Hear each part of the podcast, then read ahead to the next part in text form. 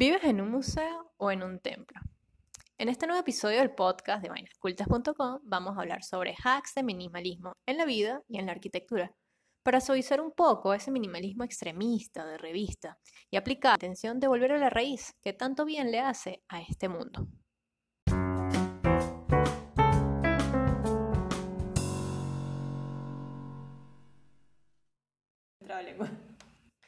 Reza el dicho, antes muerta que sencilla, Pat. Y tú dices aquí, o preguntas, mejor dicho, ¿vives en un museo o en un templo? A mí me parece que los dos son complicadísimos. Bueno, claro, pero es que tener un museo es difícil y tener un templo es aún más difícil. Exacto, pero es genial como en este episodio del podcast de Vainas Cultas vamos a ver la sencillez en uno de esos dos formatos de espacio. O sea, es que te fumaste algo o estás tomando esta cosa que tenemos aquí, sabor a nebrina, que lo vamos a decir al final del episodio para que sepan de qué se trata lo que estamos bebiendo. Nuestro compañero del día de hoy. Sabor a nebrina. Auspiciado por Sabor a nebrina. por el nido. Bueno, yo soy arroba la Vera Paparoni. Y yo soy arroba latroconis. Y esto es vainascultas.com. Bienvenidas. Bueno, hoy vamos a hablar sobre hacks de minimalismo en la vida y en la arquitectura. Y yo tomo este tema eh, por varias razones. Principalmente porque yo me crié en una familia que le encantan las antigüedades. Les en- le encanta, mm, bueno, guardar mm, regalos, guardar recuerdos, guardar... mm, sé- Viejeras, sí.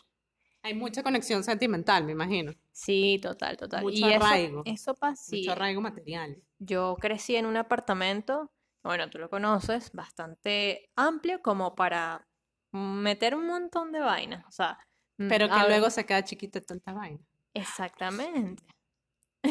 De tanta vaina. Que no, que no me oiga Silvana. Te van a votar la próxima vez que vayas a visitar. Y eh, la casa de mis abuelos no se queda atrás. O sea, esa casa, imagínate, construida en 1900, tiene recuerdos desde entonces. Tú tienes una historia muy bonita de esa casa. Yo creo que eso es conveniente que tú lo hables porque es hasta fundacional. En un pueblo de Sí, Mérida, bueno, Santa pero- Cruz, y que se remonta al, al sur de Italia. Bueno, entre, eh, fue un paréntesis, pues, pero esto deberías apuntarlo en algún momento. Este tema lo quiero tocar, sí, para hablar como desde la arquitectura hasta el café. Y fíjate que este, eh, eh, si, si mezclas esas dos cosas, ¿sabes? La historia, la fundación, claro, evidentemente hay un arraigo sentimental y por eso la casa de tus abuelos es este museo. Es un museo, exactamente. Esa casa tiene complejo de museo y es que la han adoptado como tal. La hemos adoptado como tal. Y, ojo, que no me quejo porque gracias a eso también yo he conocido eh, muy a fondo la historia de mi familia, de mi bisabuelo, cuando llega de Italia a Venezuela y todo lo que hace. O sea, en esa casa hay documentos de identidad, hay maletas de viaje, hay álbumes fotográficos hasta decir basta, Hay espantos. hay espantos, hay cartas, hay, En los museos siempre hay espantos. hay testimonios, hay... bueno, Tú puedes filmar una noche en el museo, parte 5, 6, no sé. atención la gente de cine. La casa de mis abuelos, a la orden. No, pero ahí hay mucha gente que ha querido grabar, pero al final es pura paja. Así que bueno. Total que yo fundo esta casa como, como un museo. Y bueno, así como hemos visitado museos dentro de casas, eh, también he visto casas que parecen templos.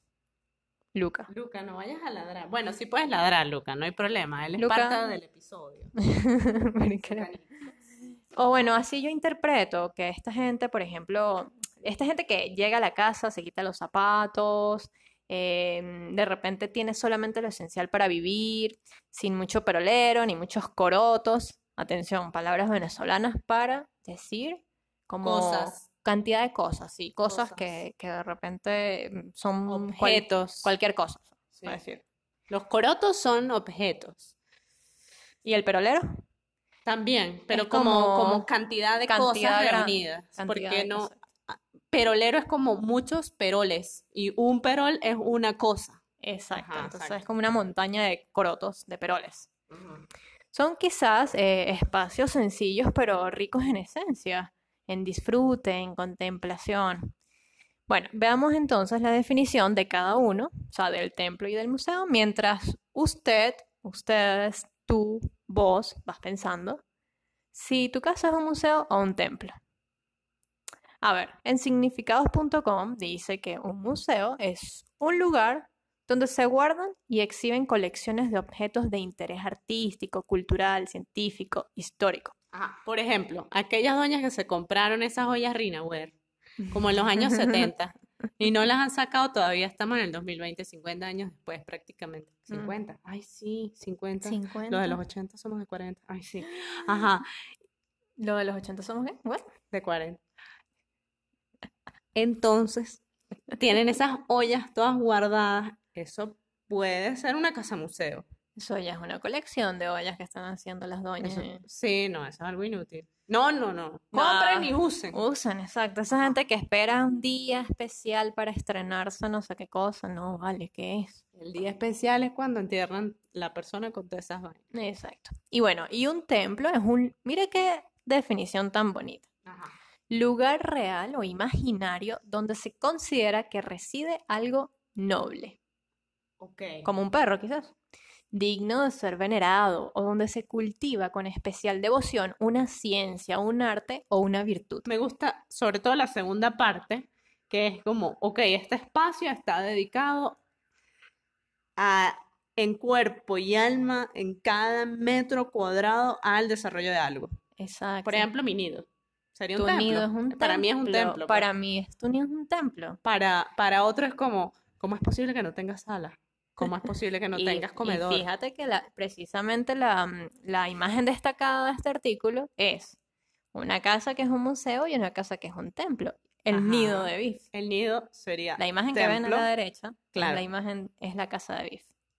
Si entran al, al, al post, porque, o sea. No, y en el, en el podcast también ven la imagen. Ah, un poquito. Bueno, tienen que entrar al post para que vean la imagen grande y.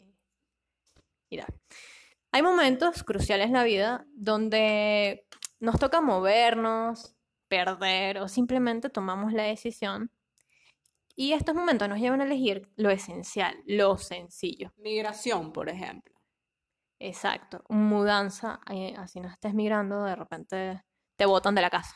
Hay una maldición maracucha que dice, ojalá te muden mil veces en esta vida, de verdad. Jesús. Es duro. Yo espero que sean minimalistas para poder afrontar eso. Es fuerte. Mudarse es lindo. Yo me mudado un montón de veces. Pero, ¿sabes? Te vas, te vas despojando de ciertas bueno, y eso es lo lindo de mudarse, que, mm, no te vuelves como tan apegada a las Yo no sé si sea lo lindo de mudarse este, no tener tantas cosas al final. Sí, no es un aprendizaje duro, ¿sabes? Yo no sé, no, lo mío no ha sido tan lindo. Perdón. Bueno, pero por eso yo digo, o sea, Biff a los golpes, para no decir coñazo, ha tenido que aprender de sencillez. Y eh, ha hecho una triada muy, muy linda, que está aquí linkeada en el artículo, por favor, tienen que verla, porque además me interesa que la vean eh, ahorita, mañana, pasado mañana, cuando ustedes deseen. Porque lo que voy a hablar está basado en el trabajo teórico que aporta esta triada de BIF, que se llama la sencillez en el diseño. Y apunto, con, esa, con ese texto, con uno de esos textos, que sería el preludio, que es la parte vivencial mía, empezó, eh, empezó el blog empezó a tomar forma lo que sería Vainas Exactamente. Y resulta que yo tenía un texto en el 2017 que lo estaba haciendo sobre el minimalismo, justamente. Y ese día, lastimosamente, no pude terminar porque, bueno, porque, uy, por cosas de la vida. Porque, y de los sujetos. Ajá, exacto, porque el sujeto. Entonces, por más de ¿qué sería? Año y medio, quedó parado ese texto que iba a ir a Y luego yo le di la vuelta para poder otra vez retomar el texto del minimalismo, pero ya habiendo pasado ese berenjenal de cosas ya que había, sido perder un proyecto, había sido migrar Exacto, ya habías migrado, Ajá. ya te habías mudado de Y- país. y con la intención de llevar dos maletas y una era como las cosas básicas para vivir en una casa rodante. Lindo. Y en efecto fue así, o sea, las cosas que Sí, estaban ahí funcionaron para el tiempo que vivimos en práctico. Yo creo que mm, por eso digo, aprendió muy bien de minimalismo y lo va aplicando a su vida, muy a los golpes, pero vale. a veces toca así. Por eso digo que salir de casa sin duda te hace poner la vida en perspectiva. Eh, meter tus vainas en apenas unos cuantos kilos, dejar atrás cosas dispensables y tomar solo aquello que te llena, mental, espiritual y emocionalmente. Aquello que va a ser útil. Por cierto, paréntesis, que también hay un manual de los objetos que migran en vainascultas.com. Sí, pero te me estás adelantando, bebé. Disculpe. Vamos a borrar esta parte. Ok, sigue. Ok, antes de emigrar, yo vi minimalismo también. Casualmente ese día estaba con Biff y lo vimos, y por eso, pues, a cada una le tocó la fibra, la fibrita esa de. El documental mm, que es en Netflix. Sí. Está muy Y en, en el artículo está el tráiler, así que lo pueden chequear. Está buenísimo. Si no lo han visto, por favor, véanlo, porque de verdad que te hace reflexionar. Bueno, a mí me hizo, me puso la revolución a mil porque yo decía, miércoles, es imposible vivir con tan pocas cosas. O sea, que me digan, no, mira, tienes que vivir con un par de zapatos, eh, un suéter, un, dos franelas y un solo bolso. Ya, yo decía, ¿qué? No, esto es imposible. Y bueno, en efecto, no, no es posible. O sea, yo, yo luego de emigrar noté que en realidad no puedo. No puedo vivir con un solo pantalón o un solo par de zapatos. Pero, Ni con un solo mísero sueldo. exactamente. Ni con, solo, ni con un solo espacio en el apartamento tampoco. Tampoco, ni con un monoambiente, tampoco, o sea, tampoco. Tampoco, tampoco, tampoco. Eh, pero sí se puede vivir solo con lo esencial y es hasta sabroso. A ver, empezando porque te da paz mental, tu vida empieza a organizarse automáticamente. O sea, cuando tú ves ese espacio como despejado que dices, ok, aquí hay como paz, vida, respiras, no te ahogas. Hay espacio para bailar. Sí, de repente quieres entrenar, quieres hacer yoga, eh, bueno, quieres mover los muebles, o sea, no están como los espacios tan colapsados. Es magnífico tener mucho espacio en el apartamento, digamos, solo lo esencial, de verdad.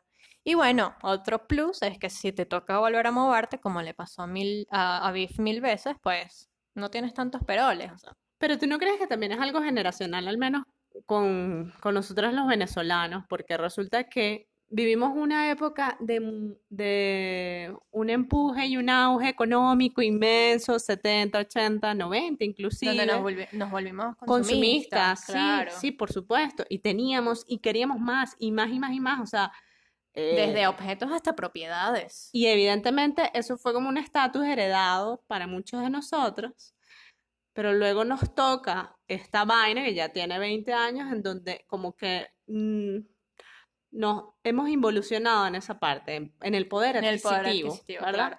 Ahora, evidentemente ha sido muy frustrante, pero lo que tenemos es que reconsiderar para bien cómo hacer estas pérdidas materiales duras, además, de- las pérdidas ya de, de vida es otra cosa, las pérdidas materiales y de, de propiedades duras, cómo poder reconfigurar la mente para vivir tranquilamente, porque, oye, es un proceso, ¿no? Sí, claro, que es un proceso. Y bueno, es una cuestión de país, pero también del mundo, porque el mundo está ahorita demasiado bicabif. Es un mundo volátil, ajá. arrecho. Volátil, arrecho, vuelto un verguero. Es volátil, es incierto, complejo y ambiguo. Coño de madre. Coño de madre, exacto. Y entonces, es mejor afrontarlo con sencillez, quizás para generar un poco de equilibrio, ¿no? Sí, como que te estresas menos, probablemente. Exacto. Probable- Entonces yo digo, ¿será que Eh, aplica para nosotros, puede que no, para nosotras, puede que no aplique para todo el mundo. Puede ojo. ser, claro. Hay, hay gente que, ojo, ya va, hay gente que eh, llena mm, vacíos emocionales con compras de objetos y gente Sí. acumuladora compulsiva. o sea que- Sí. Pero bueno, entonces yo digo, ¿será que por defecto nos convertimos en minimalistas sin siquiera haberlo pensado antes? Vamos entonces a ver qué es minimalismo y poder entender si somos minimalistas o no, o si queremos serlo. Vamos a volver al diccionario. Significados.com dice que el minimalismo se caracteriza por el empleo de elementos básicos, la economía de recursos en sus composiciones. la simplicidad cromática, la geometría rectilínea y un lenguaje sencillo. Y según Wikipedia, que es un concepto que me gustó muchísimo, es la tendencia a reducir a lo esencial, a despojar de elementos sobrantes. Voilà. Desde Lo- la Bauhaus estamos eliminando cosas, al menos en la parte de arquitectura y diseño. Sí, total. Y es que pasa Es en un los... estilo de vida. Claro, es un, operandi es de vida. es un estilo de vida, es una filosofía. El minimalismo nace en los años 60 porque resulta que la gente dijo, mira, ya está bueno de tanto arte pop, de, de tanto ornamento, de tantas cosas dentro de, la vida de las edificaciones, eh, empezaron, empiezan, las empiezan los rascacielos, las construcciones inmensas. Nace en Estados Unidos. Sí, Ajá, pero es que, claro, es que en los años 40 y 50, sobre todo el 50, el consumo en Estados Unidos, que fue como la neoera victoriana, ¿verdad? De, de, de América, eh, era consumir a todo dar, eran los exacto. suburbios, era la familia perfecta. Entonces esto es exacto. como, Es la- quizás el minimalismo también fue como contracultura. Es una contraparte, sin duda alguna. O sea, es esta gente que dice, wait, o sea, ya va, ¿para qué tanto? De- porque se volvió loca la metrópolis. O sea, de repente empezó a construir avenidas de no sé cuántos canales, rascacielos, publicidad por todos lados y dijeron, no, no, no, wait. Entonces es esto, o sea, nace también como, como una filosofía. Eh, también nace o se nutre de la idea del less is more, que venía de Mies van der Rohe, que ya lo había, ya lo había propuesto en, en la Bauhaus. Y Mies es un arquitecto alemán eh, muy, muy influyente en la arquitectura moderna. Holandés. ¿No era holandés? No, él es alemán. Ok. Que se vale todo. que Aquí se no, vale no, todo. no, vamos a borrar esa parte, en serio. Entonces, bueno, yo quiero ir con unos hacks de Sí, minimalismo. Ok. Sí. Yo quiero ir con unos hacks de minimalismo, pero cero extremismo. O sea, aquí no vamos a botar la mesa del comedor para terminar comiendo en el piso. Ay, que No. eso lo encuentran en YouTube, qué horror. Es que hoy en día el minimalismo es eso, o sea, Fin de mundo. y que no, no, no, güey, ya va. Estamos como tergiversando demasiado el concepto de minimalismo, por eso eh, es como retroceso, volvamos a la raíz, vamos, volvamos a lo esencial y entendamos qué es lo que está pasando. Que este mundo, Vika, va tan rápido que entonces quiere como llevar al extremo todo y tampoco, o sea, tampoco puede ser así. A ver, empezar siempre es lo más difícil, obviamente. No se afanen, si ustedes quieren na- practicar el minimalismo, ser minimalistas, eh, adoptar el minimalismo, de verdad que tomen su tiempo. El minimalismo es humano, sutil, tenaz. Eh, Obviamente que cuesta mucho desprenderse de los objetos de la noche a la mañana, así que ustedes vayan con calma. Esto es como un videojuego, por niveles. Pues una manera de desprenderse es donarlos. Y es, y es muy gratificante. Exacto, yo por eso digo que vamos como por áreas, o sea, tipo vean su closet, que, que no uso más, que no me sirve ya, que está roto, que está feo, que está demasiado viejo. Que está Se nuevo y no lo usaste, usaste nuevo. nunca. Ah, Exactamente. Entonces no es una cuestión de que vayan y lo botan. No, no, no, no. O sea, aquí tampoco es que vamos a venir a botar todo. Donen todo lo que puedan donar, eh, se lo regalan al vecino, no sé qué, pero, o sea, que, que, cumpla su función también de reciclaje, de reutilización. Y bueno, lo que ya de pana no está para nadie, bueno, buscarán alguna manera de, no sé, de, de dárselo a una fábrica de ropa, qué sé yo, o de botarlo de última. Vayan luego a la cocina, al baño, a la, a la biblioteca, al área de papelería, o sea, vayan por áreas, no se vuelvan locos, como que miran la casa y de repente dicen, no, pero es que tengo muchas cosas, no sé por dónde empezar. No, no se vuelvan locos. Que con la cara tiene. Sí. Háganlo a su modo también, o sea, por ejemplo, pueden buscar mm, eh, cosas que los inspiren. No busquen esos videos de YouTube que dicen que tienen que votar todo, no tampoco, porque eso No, los va a volver Lo que tienes que inspirarse con este artículo en vainascultas.com o con este episodio. Obviamente, si ustedes, con- exacto, si ustedes conocen a alguien que está practicando el minimalismo, que se quiere adentrar un poco, compartan este episodio. Yo, por ejemplo, que a mí me gusta mucho el tema y tengo ya rato, digamos, leyendo cositas, eh, yo formé un grupo de WhatsApp con unos amigos de la vida real y otros amigos que conocí por redes sociales. Y ahí, pues, fino, porque nos apoyamos, hablamos sobre minimalismo, nos damos tips y es como, de verdad que es un empuje para, para seguir y para, para, sobre todo para ser consciente de a dónde vamos o qué es lo que queremos. Yo aplico también mucho el si entra algo, sale algo. Así que así yo me aseguro de quizás no tener de más y bueno, de ser un poco práctica también, sentir que las cosas no se me acumulan y no se me desbordan. Y bueno, como les decía, lo viejo y lo roto, chao, chao, chao. O sea, esto de que, ay, pero es que es el regalo del amigo secreto va. primaria. Hay cosas que realmente tienen como mucho, mucho eh, peso sentimental. Ah, no, claro, con eso no hay nada que se pueda. O sea, si de verdad a ti te mueve mucho, que hay gente que dice, no, mira, te, bota todo, así sea el regalo de tu mamá, si no te sirve, bótalo. No, I'm sorry. No, O sea, yo tengo, por ejemplo, tampoco. Un cuaderno caribe de las lecciones de griego de mi De tu papá. a mi mamá. O sea, por Dios, eso es para mí es No, oro. eso es- exacto, es un, eso es un tesoro y yo estoy súper de acuerdo, hay que tener su cajita de tesoros. O sea, yo tengo cartas que me han enviado por correo, así a la Claro. antigua, y esas son cosas que voy a mantener. Y que, y que realmente en estos momentos ya no se suelen hacer. Exacto, por eso las conservo como un tesoro, porque son cosas como muy únicas, pues, no es que es algo que yo vaya a tener mañana. Vamos a los otros hacks, porque ya estos son de vida. Estos son de vida como para entrar un poco a, a la filosofía, a la tendencia de vida. Entonces ahora vamos con unos, hap- unos hacks perdón, de minimalismo, espacio y construcción, porque obviamente aquí hablamos también de arquitectura y diseño. Proyectar con líneas puras, rectas, formas geométricas es súper clave. O sea, esta arquitectura tipo de Zaha Hadid, bueno, no sé, Saja es una dura. es una dura y mis respetos. Pero descanse. puedes encontrar dentro de Saja el minimalismo, dentro de las líneas orgánicas el minimalismo. Oye, pero entonces tendrías que hacer como un balance entre, digamos, si vas a usar unas formas tan orgánicas y tan explotadas, entonces quizás Es mantener... una forma. ¿Cómo? Es una forma. O sea, no es, por ejemplo, la juxtaposición de formas o la no sé cuántas formas Sí. conectadas. Pero entonces puedes encontrar equilibrio en los colores, por ejemplo, Vale. o en el cambio de materiales. Sí, los materiales son súper importantes también. Eh, por ejemplo, el minimalismo usa mucho madera, vidrio, acero, em, cemento. Modernismo, pues. Claro, exacto, son, son materiales del modernismo y se usan mucho de, con acabados naturales. Porque si tú te pones, por ejemplo, a pintar el cemento, Ay, no. no, o sea, ya le quitas la esencia al Bueno, cemento, o sea, sea, pintar el cemento encima, pero...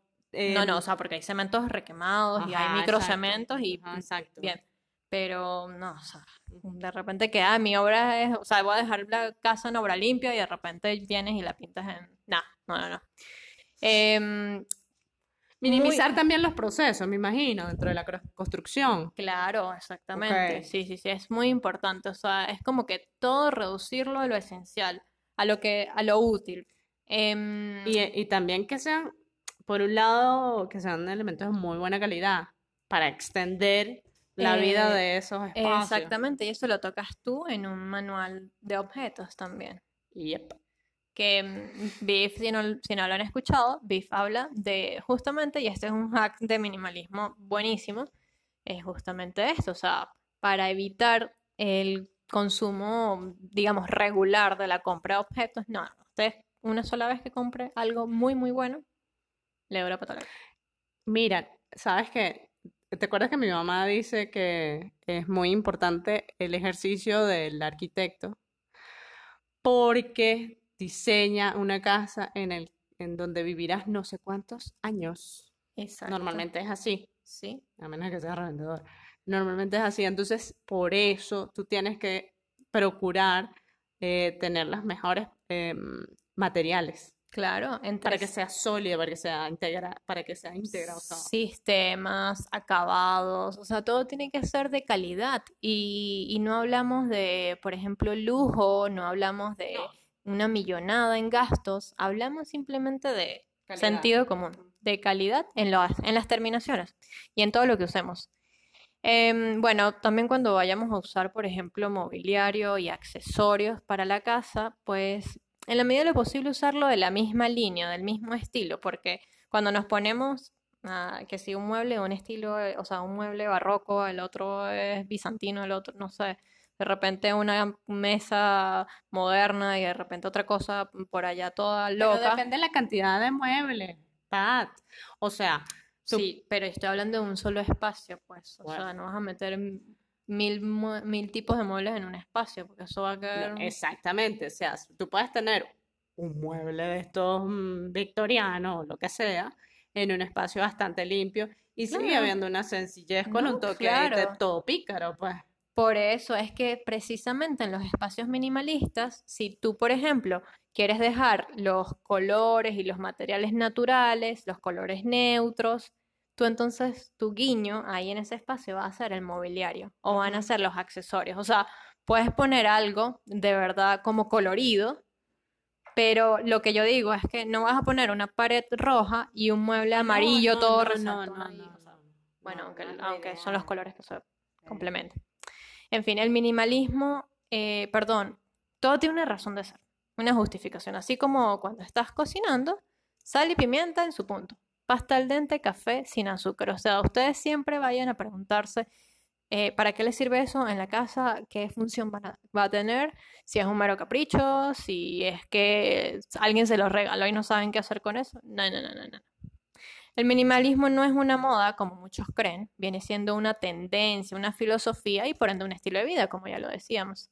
Aquí no estamos hablando de eliminar eh, las cosas y dejar y quedarnos en, eh, durmiendo en el piso, sino sobre todo de reducirlo a, lo, a la sencillez.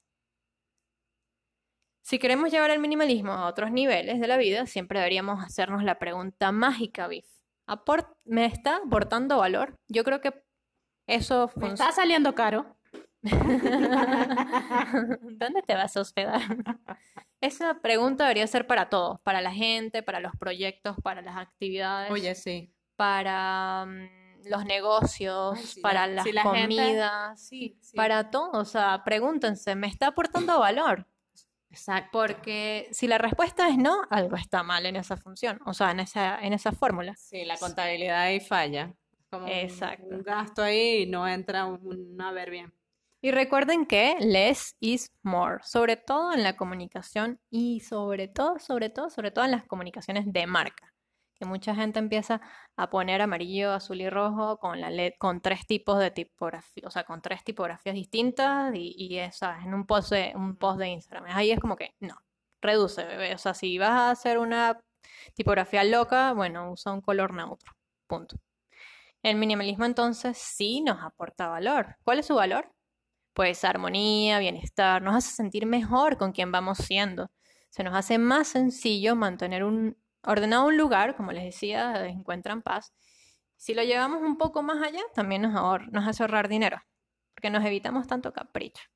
Sí, es verdad. Tanto periquero. Periquero es como, Periquero. como corotico. Que ya lo habíamos dicho, corotico es como perolito. Vamos a tener que hacer un, un podcast sobre, el, sobre venezolanismos. venezolanismos para que nos entiendan los que no son venezolanos. Periquero es una cantidad de objetos, eh, como, no sé, como muchos. Pero loco, ¿será? sí, muchas cosas juntas y muy Y revueltas. revueltas y de Sí. colores. Porque es como un perico, como un loro chiquito. Exacto, es- viene de perico, exacto, del pajarito. Bueno, cuando yo emigré, obviamente prescindí de muchas cosas porque no podía llevarme todo, solamente periquero. mm, prescindí del periquero. Pero yo estoy muy segura de que cuando vuelva a emigrar, prescindiré de otras cosas. De más periquera. De más periquera. Y más mariquera.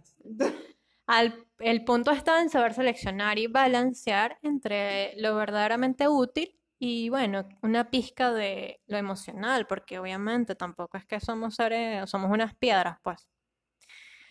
Y por eso les decía que Biff se había adelantado al principio, porque, porque para, e- para saber armar una maleta cuando se van a mudar, cuando van a emigrar, Biff escribió un artículo que se llama Los objetos que migran y hay unos métodos buenísimos. Sí, Así es que verdad. Y ahora que probablemente nos toque de nuevo mudarnos de país en vista de todo este movimiento loco que existe, pues bueno, pues ahí está el manual. Exactamente. y estar, sere- mm, lo mejoraremos pues en su momento. Mira, fíjate que me, pare- me pareció genial esta reflexión que hiciste sobre el minimalismo y que la página y que los episodios, o sea, el podcast, va teniendo mucho peso en cuanto a la sencillez. eh, nos vamos tornando más por ahí, pues esta es la línea, o sea, quienes, Sí, porque nos sentimos identificadas también. en efecto, es así. Como identificadas con esta bebida, sabor a nebrina. Nos vas a revelar qué estamos bebiendo. Sí. Cuéntanos. Bueno, pues es em, del enebro, de la semillita del enebro, Ton, ton, ton, que es un arbusto de uno o dos metros, bellísimo. Como un pino parece. Ajá. Bello. Ginebra, pues. Ginebra, estamos bebiendo ginebra, las rocas. El episodio de hoy fue auspiciado por Ginebra. Sí, ya necesitábamos ponerle picante a un episodio y dijimos, no, vamos a comprar algo porque no puede ser tanto café en la vida. Algo que pique. Obvio, sabor a nebrina. Bueno, esto fue Vainas Cultas, vainascultas.com, de hecho, en donde encontrarán arquitectura, diseño y vivencia, sobre todo eso.